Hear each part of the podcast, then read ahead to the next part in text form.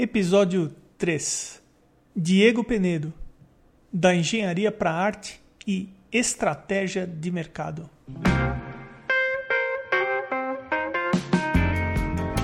Começando mais um Arte Academia Podcast, um bate-papo sobre pintura e desenho acompanhado de histórias inspiradoras.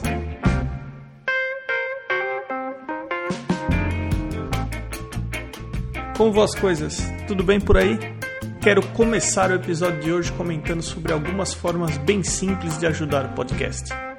Uma delas é deixando um review onde quer que você esteja ouvindo. O review ajuda o podcast a ser ranqueado e com isso ser encontrado quando se pesquisa por podcasts de arte.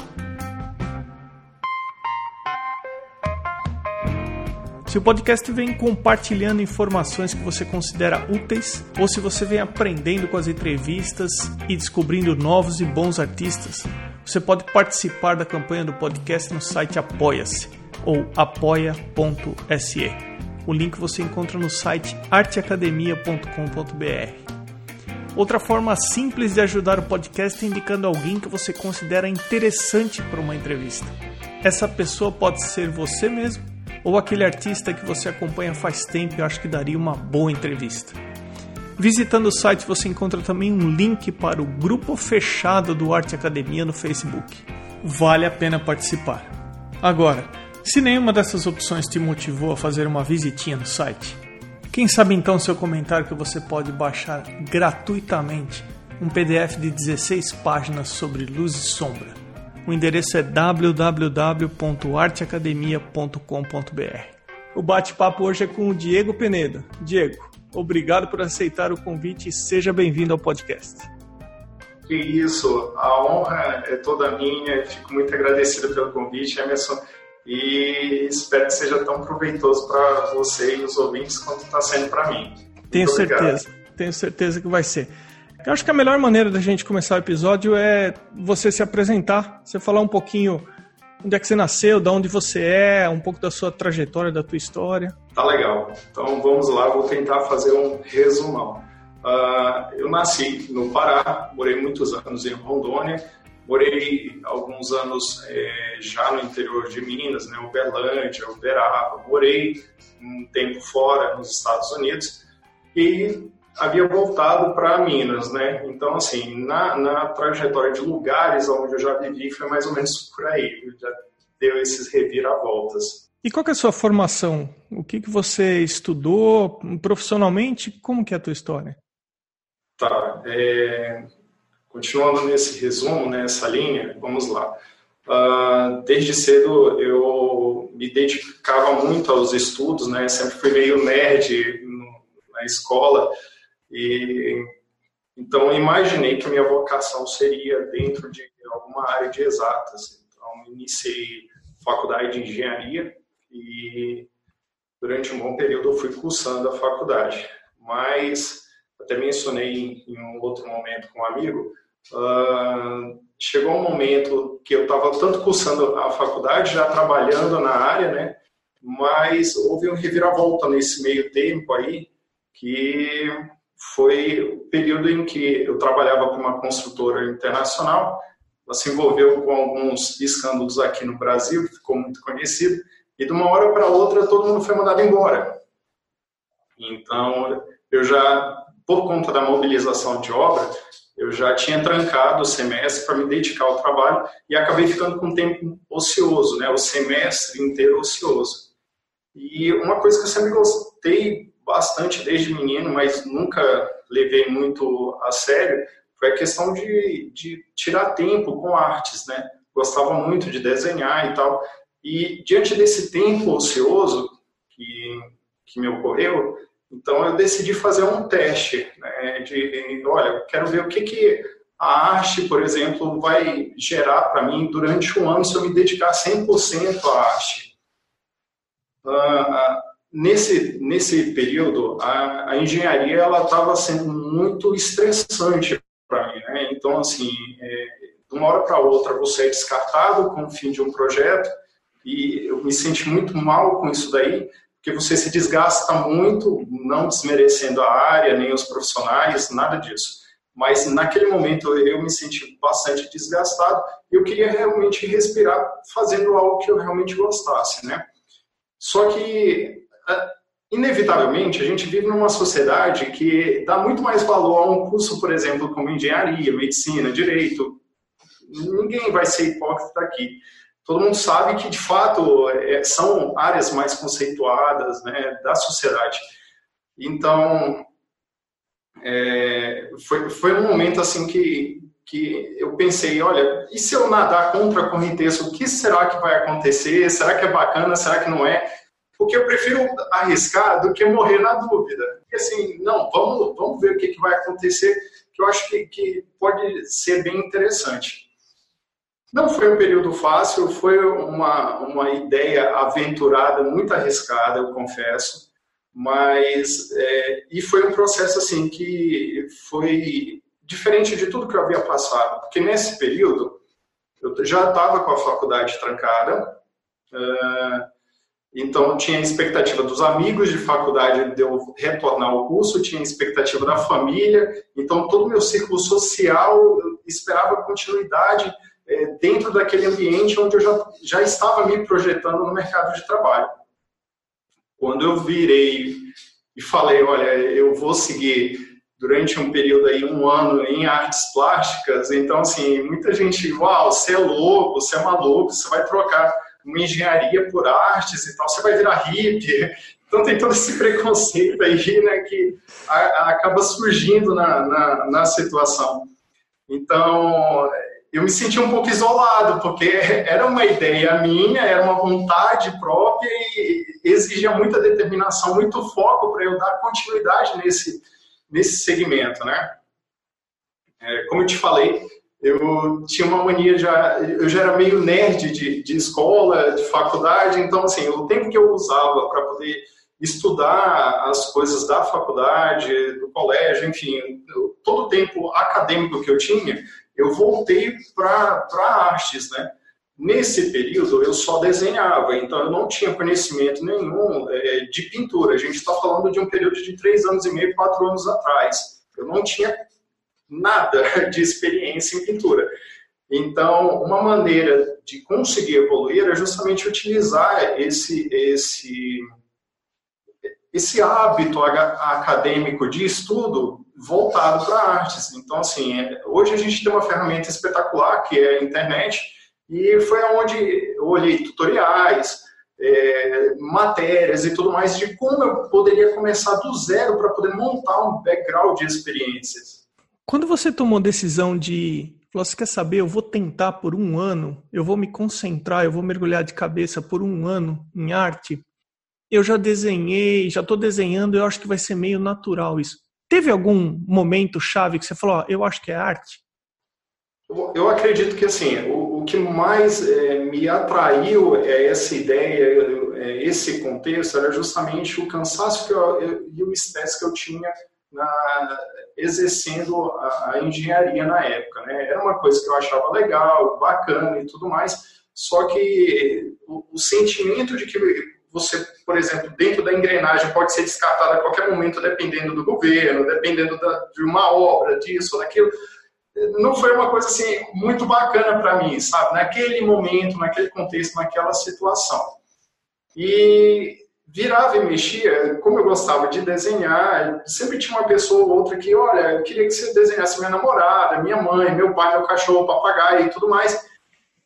E aí, conversando entre alguns poucos amigos é, numa situação, um colega meu pegou e falou assim: Diego, você já reparou que toda vez que você está ocioso, sempre tem alguém te pedindo desenho e tudo mais? O que, você acha? Por que, você não, não investe? Por que, você não cai de cabeça nisso daí e verifica? E, e eu sou uma pessoa muito aberta a, a, a, conselhos, opiniões, não necessariamente eu sigo, né? mas eu sempre pondero e tudo mais porque eu acho que é uma soma sempre válida. Então, foi aonde eu realmente decidi, olha, que tal, eu vou fazer... É, é, é, muito interessante, nos Estados Unidos é muito comum um ano sabático, né, que, que o pessoal chama e tudo mais, então acabou o, ensino médio, a faculdade tira um ano para espairecer e, e, e voltar com tudo no mercado de trabalho naquilo que acredita até então de que, que é o seu segmento. Uh, embora eu não esteja nos Estados Unidos, eu acho que é uma, uma ideia muito bacana, muito legal. Então eu queria sair um pouco desse contexto, pensar um pouco fora da caixa. Não sabia se de fato iria conseguir ou não, mas entre morrer na dúvida e ter a certeza, eu preferia ter a certeza. Entendeu? Então foi por aí. Como que você começou a fazer dinheiro com arte? Qual foi a sua estratégia para entrar no mercado? Olha, depois eu posso até te mostrar e, e apresentar no, nas redes sociais alguns trabalhos que eu fazia com desenho. Só que desenho, grafite, é uma coisa que, particularmente, eu observava que não era uma coisa que, que rendia muito dinheiro, porque você desenha num pedaço de papel, e muitas pessoas, às vezes, pela cultura ou por não ter tanta noção do trabalho que aquilo dá, não dá o devido valor da quantidade de tempo que você gasta fazendo aquele produto. Então, assim, eu sempre é, tentei ter uma mentalidade estratégica. Eu já tinha dentro do, do, contexto acadêmico e eu tentei transferir isso para o contexto artístico, né? Porque eu sempre encarei isso com muita seriedade. Vamos, vamos desenvolver um mercado de trabalho aqui. Como é que eu vou identificar os clientes? Como é que eu vou atingir os clientes? Como é que eu vou tocar no coração do cliente? Então, tudo isso foi muito bem pensado. É, inicialmente, eu vi que as pessoas, tanto no Brasil quanto no exterior, eles dão muito valor à tinta óleo, produtos com tinta óleo, porque tem cores, tem uma composição de tinta e tudo mais. Então, assim, é um trabalho que envolve mais é, dedicação, apuração de estudo para você gerar um produto harmônico visualmente, né? Então, como é que eu poderia é, fazer com que é, um hobby que eu tinha se transformasse em algo sustentável? Então, era a minha primeira preocupação. E aí eu vi que havia necessidade de especializar, de aumentar, fazer um upgrade no que eu já tinha de bagagem na área de desenho, de composição, luz e sombra e tudo mais. Então, a partir desse momento, eu comecei. Foi, foi uma situação bem interessante, porque eu, como eu não tinha essa bagagem, não tinha até então quem pudesse me orientar, então eu comecei a pesquisar outros artistas. É, no Brasil tem o Romero Brito, tem Miró, tem Miró, não necessariamente brasileiro, mas assim, é, tem, tem artistas que, mesmo internacionais, eu já achava muito bacana a composição de luz, sombra, cores e tudo mais. E aí eu comecei a, a me aprofundar nisso. Literalmente, nessa época, copiando esses trabalhos, porque eu imaginava assim, se eu não tenho a mentalidade do artista, o que, que poderia estar passando na mentalidade dele para ele ter resultado numa obra assim? Então, é, é, é, interessante porque rolava muita estratégia nesse sentido, de eu tentar entender qual era o contexto mental do artista e tudo mais, para poder gerar aqueles trabalhos harmônicos, né? Esse semestre que termina agora, eu fui assistente de professor aqui no curso de princípios básicos de pintura para o pessoal que está entrando na faculdade. Então, eles começam com uma paleta reduzida de cores e o último trabalho do semestre é o que eles chamam de Master Copy. Então, os, os, os alunos escolhem, nesse caso, o professor deu uh, oito ou dez opções de pinturas de Old Masters e eles escolhiam uma e eles reproduziam. Então, faz parte da formação acadêmica escolher algumas obras e, em algum momento, copiar para, de certa forma, entender ou tentar entender qual foi o processo do pintor, como é que ele resolveu as coisas que ele tinha que resolver, e isso acrescenta em muito o repertório da gente como pintor. Uau, então, é se você é, se você fez isso intuitivamente, então eu vou reforçar para você que faz parte do currículo aqui da escola onde eu estou estudando, e eu fui assistente de professor, e eu vi eles ralando ali para fazer esse tipo de pintura. Então, em relação ao processo, segue em frente. Que legal. Eu fico muito, muito feliz de saber disso. Realmente foi uma, uma maneira intuitiva, porque eu precisava de uma bagagem e eu não tinha. Então, como é que eu poderia desenvolver isso? Para ter outros artistas como referência, por mais que não necessariamente os trabalhos deles fossem a minha conexão final com a arte, né? Mas eu precisava ter esse contexto. uma vez que eu tinha tudo é, isso preparado, ou já tinha uma orientação que eu queria, então, é, visualmente, você começa a atrair clientes por uma excelência, uma qualidade de trabalho. E aí, respondendo o que você me perguntou no começo, a minha estratégia para tornar isso rentável era entender o que o cliente, o consumidor final, iria amar, né, de ter em casa, enfim. Então, o primeiro passo foi isso daí, conseguir identificar como é que eu traria é, uma beleza visual para que isso se tornasse um atrativo e pudesse agregar valores né, financeiros em cima disso daí. Então, a minha estratégia foi essa, não ficar no comodismo, só desenho, só grafite, porque meu pensamento sempre foi da seguinte maneira, olha, é, hoje eu vou, é, sei lá, me tornar referência no, no papel e, e, lápis, vamos supor. Então, eu vou chegar no nível máximo de, de realismo. E depois disso? Onde, onde, eu vou depois disso? Qual que é a, o, o, próximo horizonte? Então, é, eu já me antecipava, eu não esperei chegar nesse horizonte de, de máxima qualidade no desenho de papel para poder depois desconstruir e tentar enxergar um novo horizonte. Olha, eu já estava nesse caminho, eu já tinha uma base, um conhecimento que eu acho, eu julgava adequado, então eu quero expandir já em outras técnicas do que perder tempo. Eu não tinha tempo para perder, inclusive, nesse momento. Né? Porque se a gente revisar a história, eu estava no meio da faculdade, eu estava trabalhando, eu não estava mais no trabalho, não dependia dos pais, então assim, eu não tinha muito tempo para brincar, eu tinha que executar de uma maneira que aquilo tinha que dar certo, entendeu? Não, o que você está falando é, você está falando é importantíssimo, assim, mesmo sendo clichê, tem uma frase que eu gosto muito que é assim: quem quer, faz. Quem não quer, arruma uma desculpa. Então, assim, Exato. precisa fazer, vai se virar, vai tirar da onde tiver que tirar, mas vai aprender e vai lá, vai dar a cara para bater, mas vai fazer acontecer. Né? Isso é verdade. Eu me lembro, Emerson, isso foi assim muito marcante para mim, porque, por exemplo, eu entrei numa loja e vi algumas pinturas e pensei assim: caramba, essas pinturas estão sendo vendidas eu acho que se eu aplicar o conhecimento que eu tenho em desenho e colocar cores, eu consigo desenvolver algo do mesmo patamar ou melhor. Mas eh, como é que eu vou descobrir isso? É, tentando. Então, nesse mesmo dia, eu desci é, numa outra loja que tinha materiais de pintura. Então, assim, foi interessante porque eu não sabia quais materiais, quais pincéis, qual tela, eu não sabia nada, eu era muito leigo, leigo, assim, extremamente leigo. E aí é, foi o que eu te falei, eu passei a comprar materiais, olhar vídeos na internet, aplicar aquilo, virando noites. E, e, é uma coisa assim, que até hoje acontece comigo, porque o meu estudo, eu não penso que acabou. Está num, num grau evolutivo e assim, o meu estudo é diário. Tem muita gente que fala, olha, seu trabalho é bacana, eu já gosto muito do seu trabalho, te acompanho o tempo mas eu não vejo como é, o final do, do resultado, entendeu? Eu acho que é uma evolução, uma cadência que começou há quatro anos, mas ainda está longe de terminar, entendeu? Eu queria voltar um pouquinho na tua história para entender uma coisa. Eu queria que você me contasse o seguinte momento da tua história.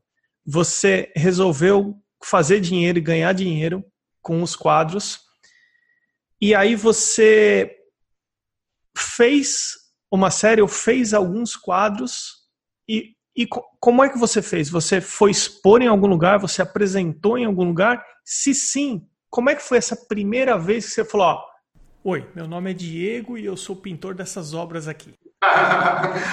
foi toda, toda a história ela tem um contexto muito interessante, muito peculiar, porque como eu te falei, era uma questão de sobrevivência. Eu não tinha tempo para perder, eu não tinha, eu não dependia, é, dependia de outras pessoas, né?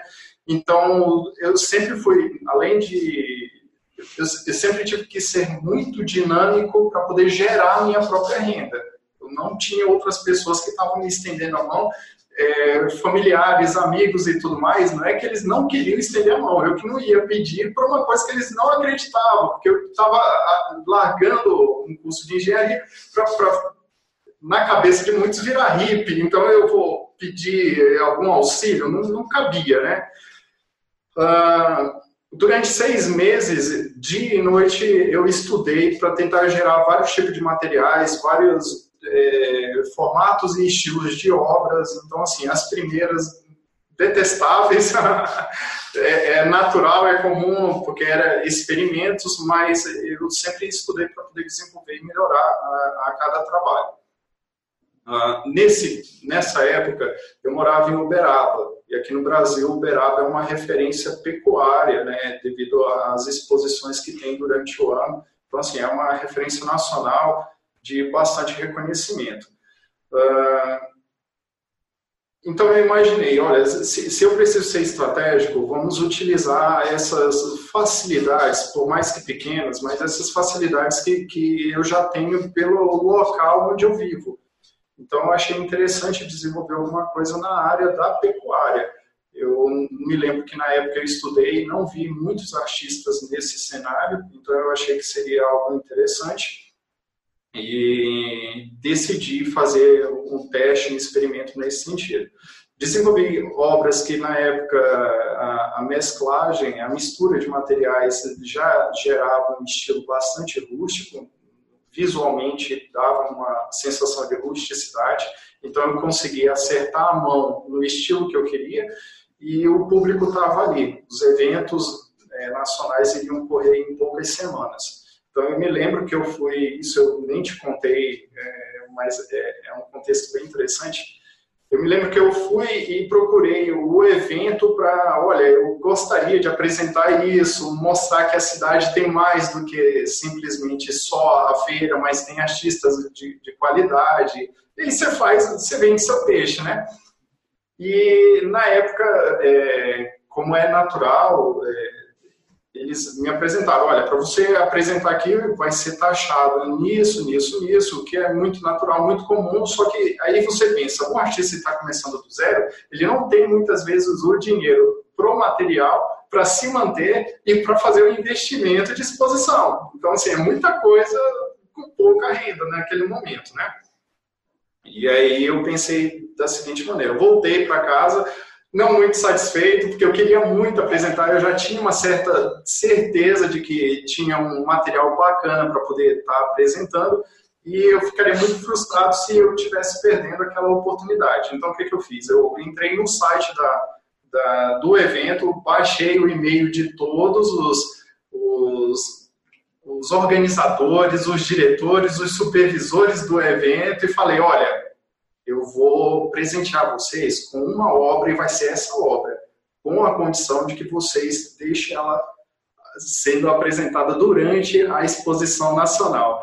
E aí, em menos de meia hora, eu recebi uns 10 e-mails de volta, o pessoal, olha, eu quero, eu quero, me procura, é, telefone no lugar tal. Então, assim, mudou um pouco a estratégia e foi o, o toque necessário né, de marketing para o cenário mudar de cara foi me oferecido o salão internacional do evento. Então, todos os representantes de outros países que seriam recebidos nesse evento nacional passariam num, num salão é, reservado para eles e a minha obra estaria nesse salão. Então, assim, meu primeiro evento já foi com é, essa, esse poder de amostragem, digamos assim, né? Muito interessante, porque logo em seguida era uma coisa nova, o estilo era novo, então, assim, o que foi resultado de muitas horas de dedicação, porque você tem que ter entendimento onde você está pisando. Então, assim, será que eu vou gerar um produto que, sei lá, o meu vizinho gera também, que o outro, outra cidade faz? Será que eu vou cair no clichê? Não. Para eu gerar algo exclusivo, você tem que ter muito conhecimento, muito estudo, enfim. Então, assim, era uma novidade, os produtos, os tamanhos, eu sempre gostei muito de obras grandes, você já deve ter reparado. Então, assim, foi bastante, agregou bastante valor para o evento e nem se fala para mim, né? Eu saí super feliz. Então, assim, foi a primeira vez que realmente eu me apresentei, digamos assim, ao mundo com, com os trabalhos, né? E foi muito marcante. E essa é, é a principal forma que você apresenta teu trabalho? Olha, logo depois dessa primeira apresentação, eu tive é, convite para apresentar em São Paulo, depois no Rio Grande do Sul, eu tenho convites para apresentar em outros lugares, é, então assim, é, são vários convites durante o, o, ano que eu recebo, mas eu não consigo atender é, essa agenda de convites e eu vou te explicar por quê. Não é uma questão assim de não querer, muito pelo contrário, querer eu gosto, né, desse dessa aproximação com o pecuarista e tudo mais, que é o público que se conceituou a partir desse momento, né? Mas, por exemplo, é, é muito muito difícil para mim é, desenvolver uma encomenda personalizada, parar essas encomendas para poder gerar uma coletânea, para poder me deslocar até um evento. Então, toda essa logística, é, se eu não tiver cuidado, um engole a outra e acaba que eu não consigo fazer nada. Entendeu? Então, assim, durante o ano, eu escolho alguns lugares pontuais onde eu possa participar, onde seja bacana. É, meu interesse é dos próximos, das próximas participações serem lugares que não necessariamente eu já visitei, para poder ter essa convivência com o público em lugares, locais, pessoas diferentes, né? Porque não é só uma experiência que eu presto para as outras pessoas, eu recebo muito em troca tendo conhecimento do que é importante para essas pessoas na hora de colocar nas artes. Né? Então, ter esse feedback é muito bacana. Eu gosto muito, mas eu tenho essa limitação que eu te mencionei, porque é, diferente de talvez outros artistas, a arte que eu desenvolvo geralmente ela é voltada para animais exclusivos. Vou te explicar. É, um pecuarista tal trabalhou a vida inteira e gerou um animal que está na pista e foi campeão. Ele quer exatamente aquele animal. Não adianta eu chegar ah. com outro cavalo, com outro boi. Ah, é parecido. Não, não é o animal dele. Quando eu vou desenvolver uma uma exposição é, são obras avulsas, não necessariamente obras que serão adquiridas por aquelas pessoas, porque elas preferem sempre obras exclusivas do próprio animal, entendeu? Então eu tenho que abrir esse espaço na minha agenda, que, e aí essa logística atrapalha muitas encomendas que já estão em andamento, né?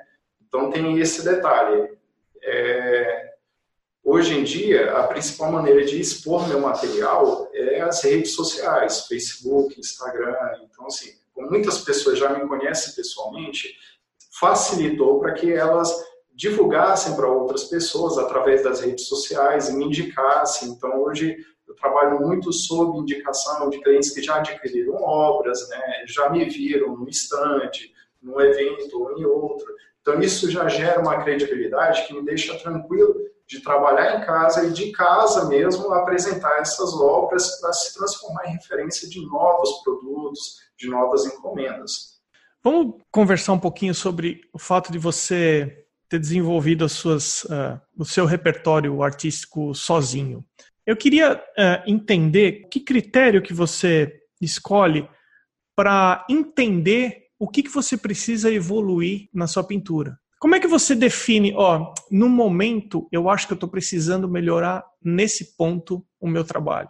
É uma pergunta bastante interessante e isso envolve uma sensibilidade muito grande. Uma vez que você não tem mentores direto, pessoas acadêmicas que vão julgar ou curadores de galerias que vão te dizer, olha, isso precisa ser melhorado, isso daqui não dá certo, isso daqui dá certo. Então, você precisa ter uma sensibilidade de receber esse feedback. As ferramentas que eu tenho hoje em dia são o Instagram e o Facebook. Querendo ou não, pelas postagens que eu coloco, pelos comentários, pelas curtidas, eu sei o que está sendo interessante ou não. Então, assim, em primeiro lugar, tem a questão do cliente, né? A questão acadêmica, a questão é, técnica, digamos assim, que já não é o cliente que determina. Como é que eu tenho essa sensibilidade de melhoria? Então, acredito que, em primeiro lugar, é você, é, já que você não tem mentores diretos, crie mentores indiretos. Então, por exemplo, eu vou te dizer o que funciona comigo, tá? Não estou falando que necessariamente com as outras pessoas ou com outros artistas é da mesma maneira. Tenho um ou dois amigos que eles trabalham com, com artes de uma maneira diferente da minha, mas assim, por eles terem uma técnica avançada, eles podem me dar sugestões, dicas, uma coisa que eles gostaram, uma coisa que eu consigo inovar e eles captam essa inovação e olha, Diego, isso daqui foi legal, foi bacana, muda isso daqui, eu acho que isso ficou mais interessante. Então, você ter essa sensibilidade, mesmo que de uma maneira informal, eu acho bem bacana. Ou a, a outra maneira é você criar seus mentores visuais. Então, por exemplo, eu tenho alguns artistas que eu sigo eles pelas redes sociais e eu acho o trabalho deles fantástico. E, uau, não é que eu vou é, copiá-los, mas como é que eu consigo gerar um efeito visual, uma composição num nível tão excelente de qualidade? E aí é onde eu baseio o meu estudo, né? Para a minha evolução é através desse tipo de, de observação. Então, no meu caso, eu acredito que exige essa sensibilidade extrema, que ninguém está te falando, não tem ninguém me falando aqui, olha, faz isso ou faz aquilo. Mas eh, o que é que, como, vamos lá, vamos me colocar no lugar de um consumidor. Como é que aquilo se ele me tocaria? Né? Mas o, o que, que no meu trabalho seria interessante para o cliente? Uau, eu quero isso na minha sala, eu quero isso na no meu quarto, eu quero isso na minha galeria, no meu escritório, enfim. Então, eu vejo o que, que me toca quando eu vejo trabalhos de artistas que eu considero excelentes, né, em grau de qualidade, e aí eu tento aplicar, ou eu estudo como aplicar isso no contexto dos meus trabalhos. Uh, eu não tenho uma, uma aproximação muito acadêmica, né? De tipo assim, ter uma faculdade, uma instituição que está o tempo todo ali do meu lado, dizendo, olha, faz isso, faz aquilo. Né? Esse tipo de orientação eu não, não busquei ter. Não é que seja carente no nosso país, pelo contrário, eu acho que tem bastante lugares onde eu pudesse me orientar mas eu sempre gostei e sempre preservei o aspecto de ter a liberdade artística. Então, quando você é, sabe aonde você quer chegar, o que você quer expressar, e isso fica muito claro para você, se você ficar se apegando demais a padrões, esses padrões necessariamente eles te limitarão. Então, eu prefiro errar, por exemplo, num conceito de um trabalho meu e tentar de novo e tentar de novo até conseguir gerar um, a qualidade no, dentro das minhas expectativas do que me prender a padrões, me prender a limites que vão gerar obras parecidas com outras obras. Né? Se a gente ficar seguindo a apostila, entre aspas, eu acho que você perde muito dessa naturalidade artística. Então, eu prefiro não me guiar é, nisso ao pé da letra. Eu gosto de ter essa liberdade de expressão e dentro dessa liberdade de expressão, visualmente, o que eu acho interessante ou não, dentro do que eu vejo de outros artistas, eu gosto de aplicar, de brincar, né, e gerar um trabalho onde eu possa assinar embaixo e dizer, olha, isso é exclusivo. Então, é mais ou menos por aí. Eu, eu prezo muito o aspecto de você sair da caixinha, né? É arriscado, claro, mas eu acho que é bem interessante isso se aplica, no meu caso, inclusive na concepção de novos trabalhos e se arriscando em relação à composição deles. Que materiais que você trabalha hoje em dia? Como eu tinha essa convivência dentro da engenharia, das engenharias, né? Qual engenharia você cursou? Inicialmente era ambiental e aí depois eu transferi para civil. Só que aí você tem convivência com, é, pelo menos aonde eu fazia, um outro tipo de engenharia elétrica e uma que eu acabei usando bastante conhecimento foi a química, porque ela me, me ajudou. eu tinha conhecidos dentro da engenharia química que me ajudaram a desenvolver, por exemplo, verniz ou selantes, ou enfim, materiais que eu pudesse unir é, a tinta óleo com carvão graduado, giz pastel, que não é uma coisa muito usual. Então, para você conseguir, quem quem está me ouvindo, quem está me vendo e olha meus trabalhos, sabe que você unir tinta óleo com qualquer outra coisa é um problema muito grande. Então, como é que eu conseguiria fazer isso para poder gerar trabalhos exclusivos? Aí eu utilizei é, conhecimentos acadêmicos, né? fiz bastante teste. Então, hoje, boa parte dos meus trabalhos são a tinta óleo. Mas isso não me impede de fazer uma base acrílica na tinta óleo, não me impede de utilizar em algum determinado momento é, um carvão graduado, um carvão branco, um giz pastel, para poder gerar a rusticidade. Então, eu gosto de brincar não somente com as cores, mas com os estilos. Né? Você pinta sobre tela ou sobre painéis de madeira? Sempre, sempre tela. tela. Os animais são grandes e justifica porque você gosta de pintar em tela tamanho grande.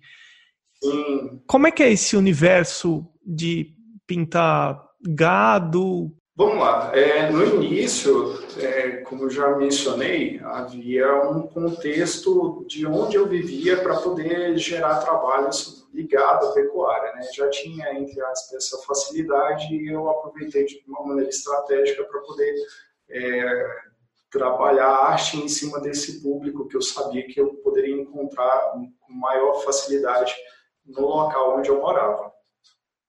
Com o passar do tempo, uh, trabalhar com a pecuária se tornou muito significativo para mim, pelo seguinte, porque muito desses trabalhos, a arte, quando, quando a gente pensa na arte, o que, que dá significado à arte? É justamente o que ela pode nos dar de emoção, de é, nostalgia, ou, ou ampliar nossos pensamentos para uma reflexão, enfim.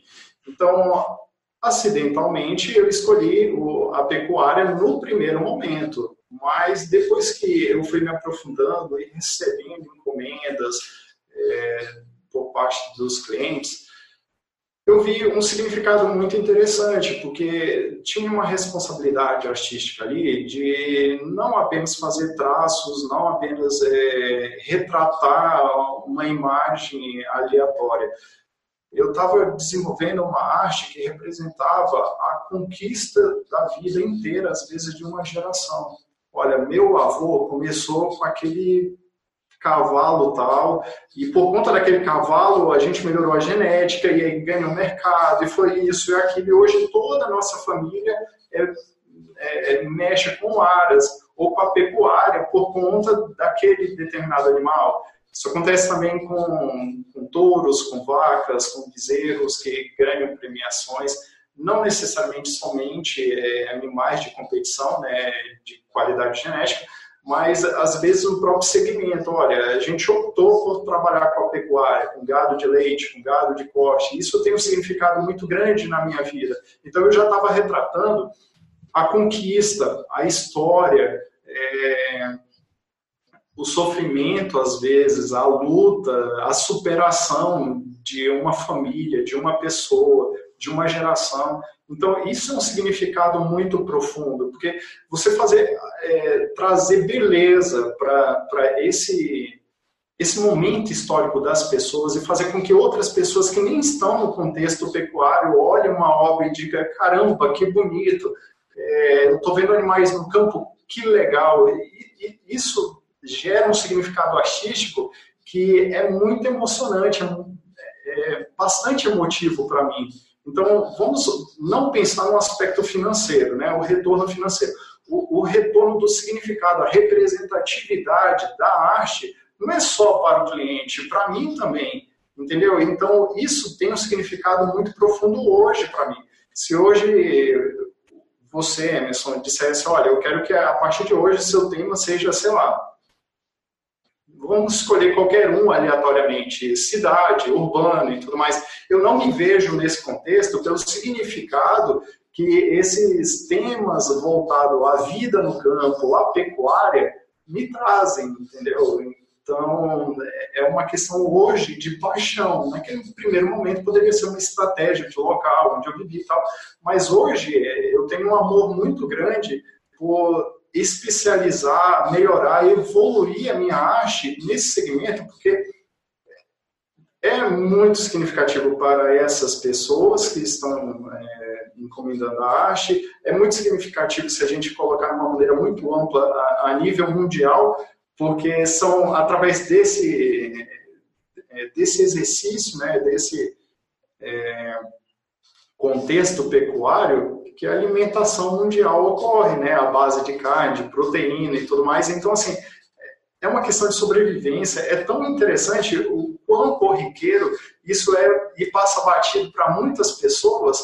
E quando você faz uma obra, muitas vezes grande, a pessoa para de frente para ela, uau, aquele uau, aquele um segundo, aqueles cinco segundos que a pessoa para para olhar, não tem preço para mim, sabe? É onde eu vejo assim, olha, atingi meu objetivo, ficou legal, fez a pessoa refletir, trouxe um sentimento, uma lembrança, uma sensação bacana, ótimo, dever cumprido. Ô Diego, você falou que você começou esse processo uns 3, 4 anos atrás, é isso? Eu acredito que agora, em agosto, deve fazer 4 anos. É quatro é isso anos. mesmo.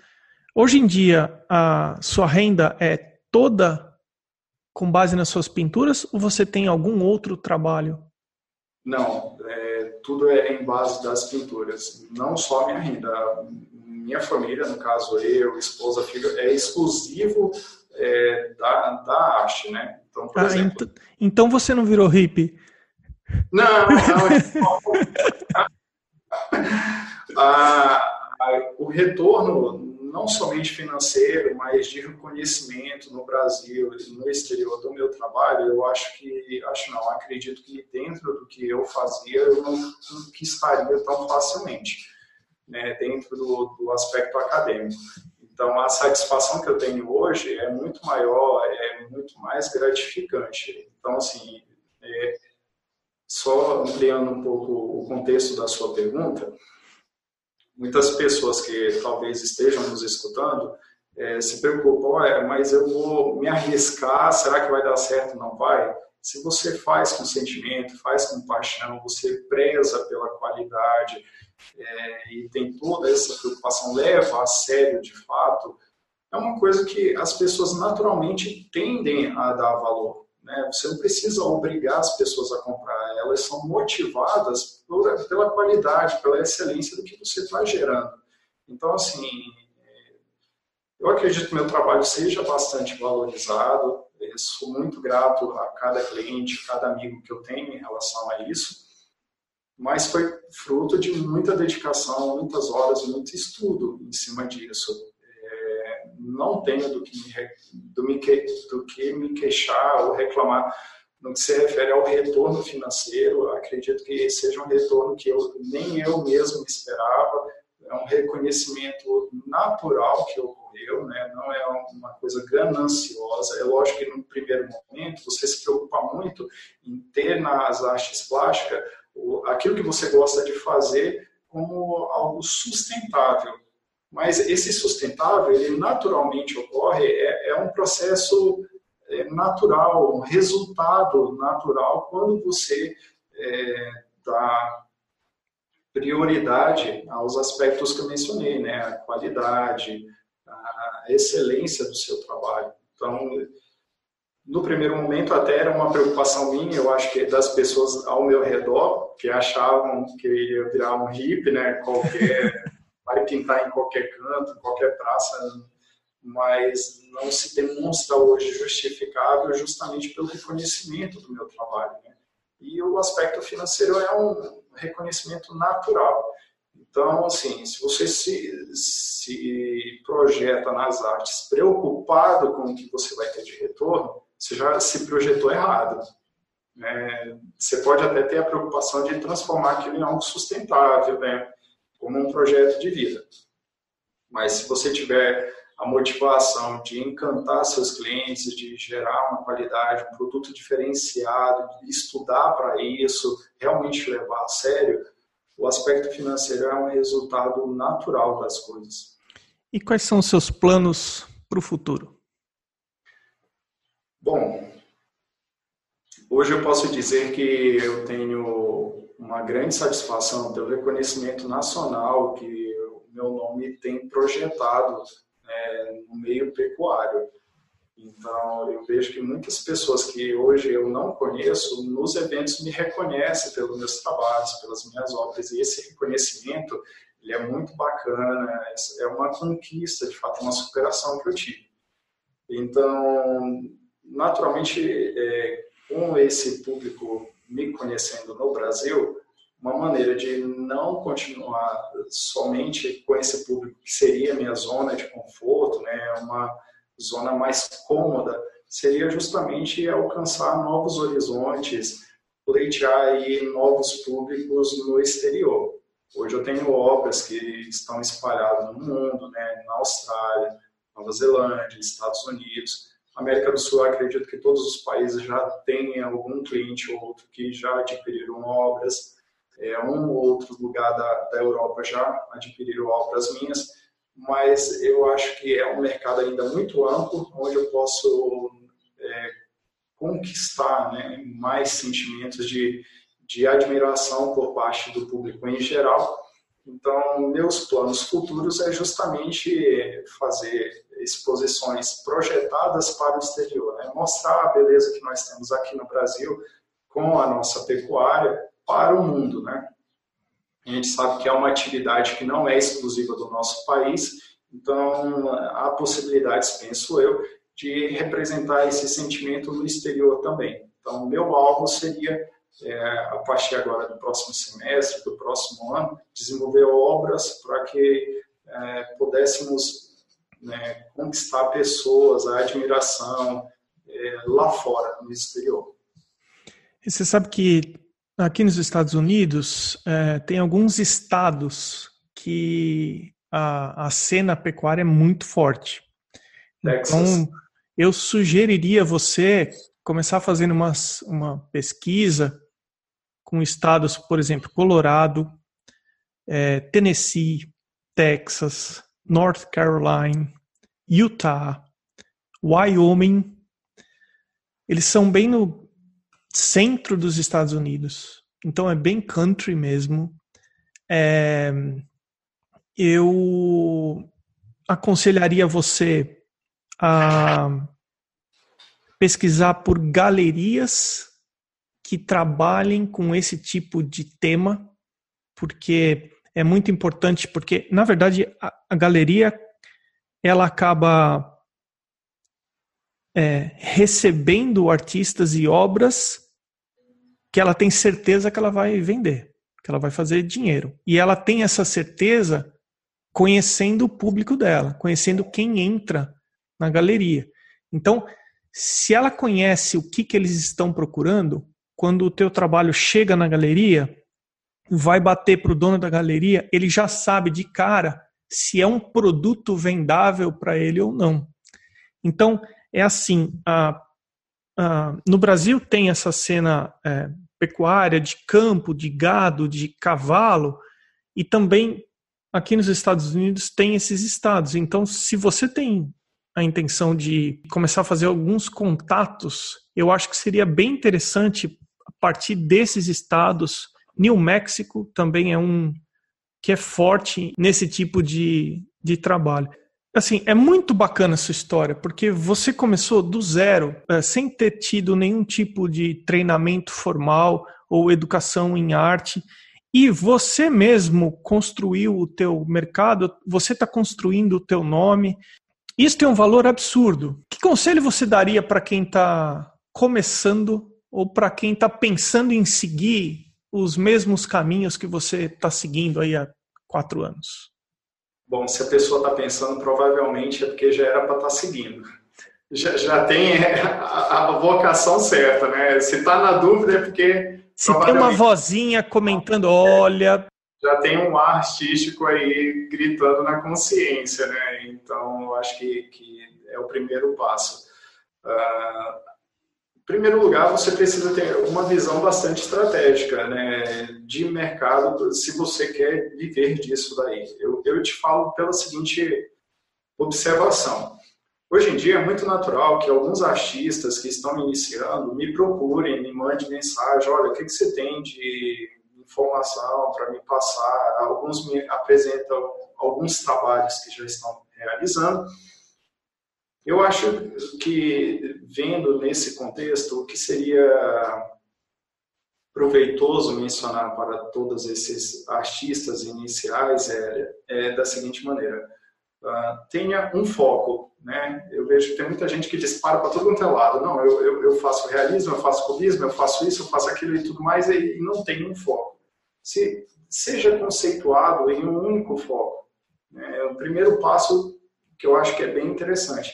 Se você olha grandes nomes da arte, você vai ver que alguns artistas, você pega o Modigliani, era autorretratos, era retrato de outras pessoas, você pega, enfim, é, artistas que, que são conceituados por paisagem, são conceituados por animais pets, são conceituados por momentos urbanos, né? Então, assim, são artistas que eles não, não atiram para todos os lados. Né? O primeiro passo é o que realmente te motiva, o que, que você quer representar com a arte. Começa a se questionar. Dizem que o mundo gira em torno de perguntas, né? A evolução é perguntas. Então, eu acho que as perguntas elas são muito motivadoras para você crescer. Que tipo de público eu quero alcançar? Como eu vou alcançar, o que, que mensagem eu quero transmitir. Uma pessoa que transmite mensagens aleatórias para todos os lados é uma pessoa confusa, né? se a gente parar para pensar. Então, assim, o que exatamente, quem você quer tocar? Você quer abraçar o mundo com a sua arte? Eu não vi nenhum conquistar esse, essa façanha, né? Você pega um, um artista no contexto brasileiro igual o Romero Brito, é, é um cara muito versátil na arte dele, né? Ele consegue atingir vários é, horizontes no que, é, no que se refere à arte dele. Mas ele tem um, um foco, um estilo, uma maneira de, de, desenvolver a arte dele. Então, o foco dele está justamente em como é, transformar, através da arte dele, é, cenários diferentes. E, e, eu acho isso bacana. Mesmo que algumas pessoas achem que é simples, outras pessoas acham que, que enfim, é uma, uma arte mais é, suave de se desenvolver, né, conceitualmente falando na hora de... Mas, enfim, ele se conceituou dessa maneira, respeito muito, gosto muito dos trabalhos dele, mas é mais um exemplo de que é uma pessoa que ela atingiu o objetivo dela através do foco, um foco, né? Então, assim, quem você quer atingir, como você quer atingir, o que você quer apresentar. Então, através desse autoconhecimento, você vai começar a determinar aonde você vai chegar. Não está claro o que você quer da sua arte, você precisa ter um horizonte, um ponto no horizonte para saber como você vai evoluir. Sabe, eu acho que isso falta muito nos artistas iniciais hoje em dia. Eu quero ser um grande artista, eu quero ser renomado. Ok, as pessoas olham muito o palco, mas não olham os bastidores. Como é que o cara conseguiu chegar no conceito de que a arte dele vai mudar o mundo é, através daquela ideia? Foi atirando para todos os lados? Não, foi, sei lá, é, eu acho que, que, que o, o, primeiro passo seria esse, entendeu? Você determinar onde você quer chegar e aí você começa a cortar do seu caminho distrações, é, trabalhos que não vão te levar àquele objetivo final. Com aquele é, resultado final, com aquele trabalho final, com, com o estilo de arte determinada, Aí você consegue determinar o seu público, aonde você vai encontrar seu público, como você vai tocar no seu público. Né? Você acabou de mencionar um exemplo aí muito interessante que pode ser é, de grande valia para mim. Olha, se você for procurar a galeria, a galeria foca isso, isso e isso. O, o público está nos lugares assim, assim, assim. Esse estudo de mercado eu acho que falta nos artistas, porque não é o fato de eu ser artista que eu vou parar de pensar em como tocar o meu cliente final, o consumidor final, a pessoa que realmente vai admirar meu trabalho. Você tem que ter essa perspectiva muito clara, ou você não, não cresce, e aí, sei lá, sua arte ela nunca vai ser valorizada justamente por você não ter essa visão de mercado, né? E sem essa visão você não tem o seu trabalho ah, como posso dizer, você não consegue exercer a sua arte de uma maneira sustentável financeiramente. Ou seja, as chances disso dar certo são poucas, entendeu? Se você deixa de avaliar tudo isso. O Diego, excelente o bate-papo. A gente está chegando no final do teu episódio. Mas já. Olha, a gente falou bastante, viu? Eu estou olhando aqui o tempo realmente. É muito importante ouvir a história de alguém que fez acontecer. Você deve ter tido um monte de percalços no caminho e de vez em quando deve aparecer um ou outro que você vai resolvendo, porque isso é uma coisa também que está meio que presente hoje em dia, né? Algumas pessoas assim começou a surgir uma ou outra dificuldade, já começa a se questionar se vai seguir em frente ou não. E na verdade todo mundo tem que passar por cima de um monte de coisas para conseguir chegar, para conseguir conquistar alguma coisa, para conseguir. É o que você falou, muita gente vê o palco, mas não vê os bastidores, né? É, no meu caso, os bastidores exigiu muita, muita, muita determinação. Então, assim, se eu fosse detalhar, seria mais algumas horas aí de entrevista, mas exigiu muita determinação, porque para para pensar psicologicamente, eu não tinha apoio de familiares, isso, esse reconhecimento eu só tive quase depois de um ano, quando eles viram os resultados. Então, assim, hoje tem prestígio entre os familiares. Eu não tinha apoio social, porque todos os meus amigos eram de um contexto acadêmico diferente, totalmente averso a isso, então não tinha como consultá-los. É, olha, o que, que, você acha? Isso vai dar certo ou não? Você ia escutar, não, não vai dar certo matematicamente, aparentemente. Logicamente não vai dar certo. Não vai dar certo. Então, você vai procurar é, pessoas para te jogar para cima num contexto em que totalmente adverso não faz sentido. Né? Então, para me manter é, nessa expectativa de artes, envolveu muita, muita determinação. Eu até mencionei em um outro momento com um amigo que eu tive que me isolar socialmente para que isso desse certo. Então eu estudava de manhã, de tarde, de noite, de madrugada, num ambiente fechado, sem escutar as vozes de fora falando isso não vai dar certo, isso é perca de tempo. Então assim, era uma era uma determinação muito forte. Se no final de um ano, de fato, não desse certo, ok, tenho certeza que aquilo ali não é para mim. Mas para para pensar, em seis meses eu já estava fazendo uma exposição dentro de um ambiente nacionalmente reconhecido e que tinha é, dentro desse ambiente todo um, todo um aconchego para visitantes internacionais. Quando que eu iria conseguir isso se as dúvidas, se os pensamentos duvidosos tivessem me atingido ou influenciado por mínimo que fosse. E posso falar uma coisa? Você foi ousado nessa sua meta de um ano, porque no mercado, para você se estabelecer no mercado, é no mínimo entre dois e três anos para você se tornar conhecido. E você fez isso em menos de um ano. Então, mas olha, muito interessante sua história. Eu desejo que você continue seguindo. Eu não tenho dúvida nenhuma que você vai seguir em frente nesse seu ritmo aí, nas suas conquistas. Aproveita aqui que a gente está finalizando o teu episódio. Como que as pessoas podem conhecer o seu trabalho? Como que as pessoas podem fazer contato com você? Ok, é, moro no Brasil, no interior de Minas, né, na região de Capitólio, então é um lugar bem bacana de se conhecer turisticamente, me ajuda muito a ter uma mente bem tranquila, né? Desenvolver meus trabalhos. Uh, geralmente eu conheço pessoalmente os clientes em exposições. Então eu não falo para todo mundo, olha, passa por aqui, porque aqui não é rota para lugar nenhum, é bem passado, sabe?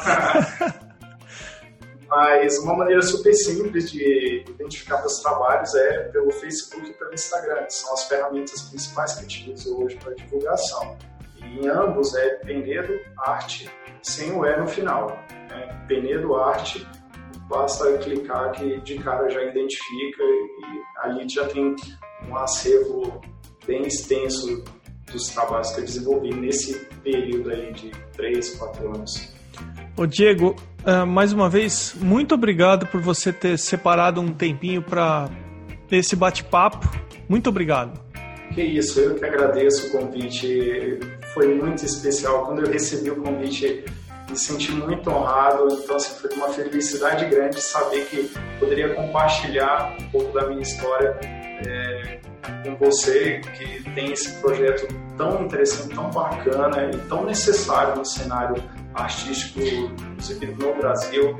Acho que todas as maneiras de expandir informações é super válido algumas informações no meu começo, se eu tivesse, teriam facilitado meu caminho, então eu espero facilitar de outras pessoas e acho muito nobre o seu comportamento em divulgar, propagar essas informações. Eu só tenho a agradecer e coloco aqui à disposição para sempre que precisar, eu volto aqui, apareço e a gente vai conversando, tá bom? Esse foi o Diego Penedo Ajude o podcast deixando um review onde quer que você esteja ouvindo. Eu sou o Emerson Ferrandini, obrigado pela companhia e até o próximo episódio do Arte Academia Podcast.